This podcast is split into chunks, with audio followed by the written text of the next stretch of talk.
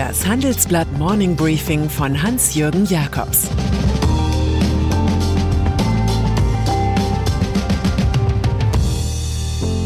Guten Morgen allerseits. Heute ist Montag, der 23. Dezember. Und das sind heute unsere Themen. Das politische Prinzip Ehrlichkeit. Kleine Firmen ganz groß an der Börse. Macron streicht seine Rente.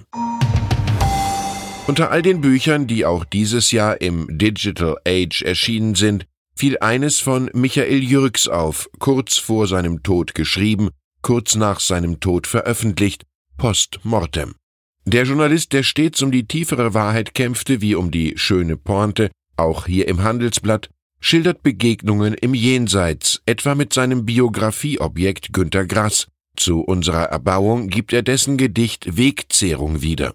Mit einem Sack Nüsse will ich begraben sein und mit neuesten Zähnen. Wenn es dann kracht, wo ich liege, kann vermutet werden, er ist das immer noch er. Auch das ist eine Weihnachtsbotschaft, wenn man so will, sich einmischen, Haltung zeigen, das macht den Unterschied. Meinung ist nachhaltig. Das große Schweigen gilt nicht mehr in einer Zeit, die ganz wie bei Shakespeare aus den Fugen gerät.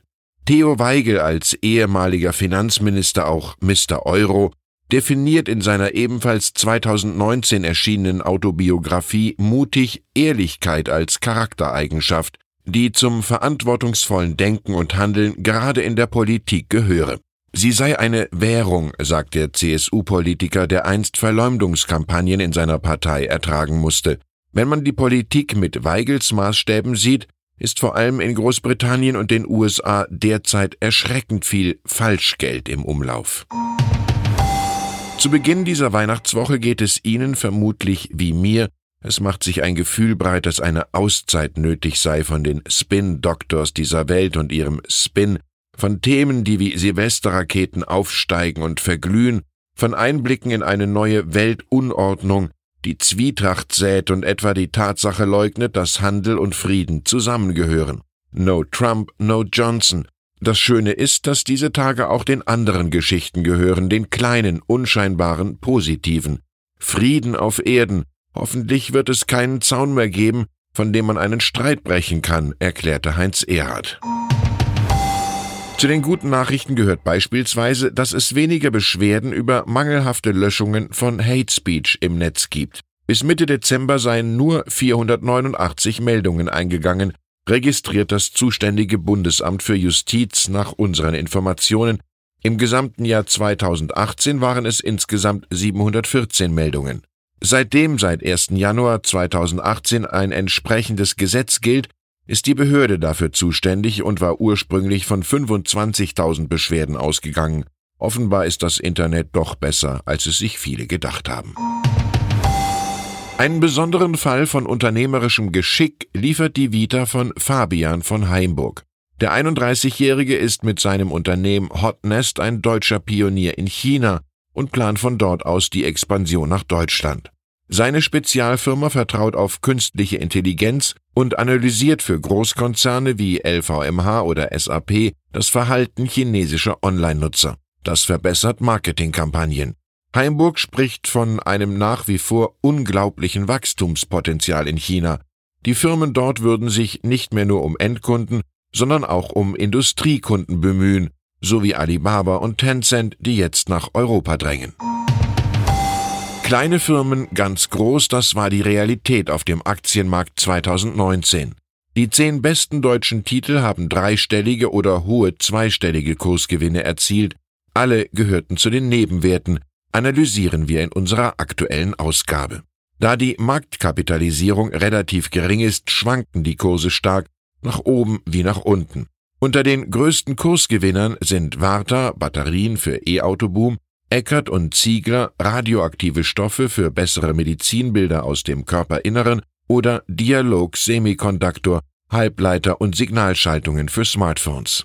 Zu möglichen Risiken wusste André Costolani, Wer die Aktien nicht hat, wenn sie fallen, hat sie auch nicht, wenn sie steigen.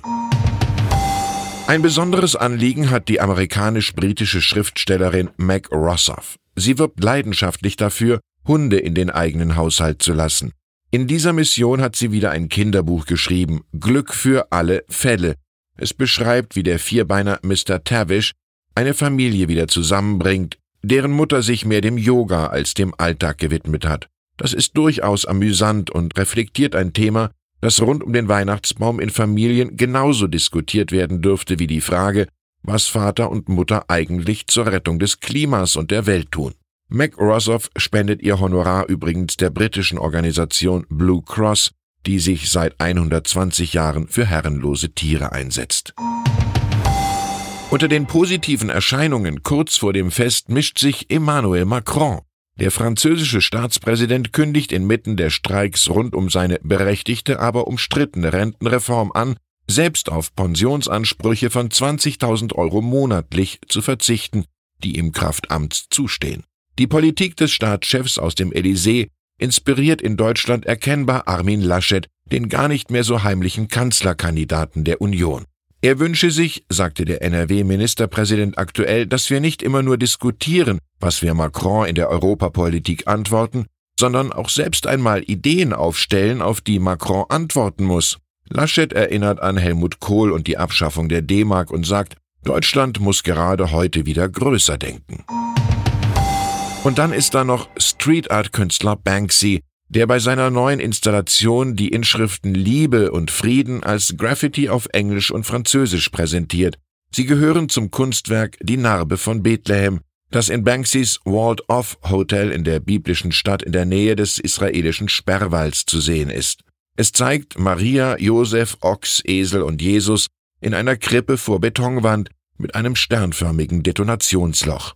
Die Installation solle Menschen bewegen, mehr über das Leben der Palästinenser in Bethlehem nachzudenken, sagt der Hotelmanager. Banksy wolle eine Stimme für diejenigen sein, die nicht sprechen können. Es fällt einem zum Schluss Aristoteles ein. Wenn auf der Welt die Liebe herrschte, wären alle Gesetze entbehrlich.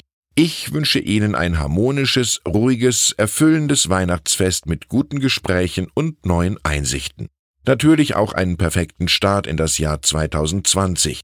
Das nächste Morning Briefing kommt dann nach Feuer und Feierwerk am 2. Januar zu Ihnen. Falls Ihnen das sehr lange vorkommt, bietet sich unser Podcast zum ablaufenden Jahr 2019 an. Chefredakteur Sven Affüppe und ich haben uns über die Umbrüche in der Wirtschaft und der Politik unterhalten. Teil 2 über Trumpismus, Greta-Effekt und GroKo-Defekt ist jetzt freigeschaltet, zu hören bei Spotify, iTunes, Deezer und Handelsblatt Online. Es grüßt Sie wie immer herzlich Hans-Jürgen Jakobs.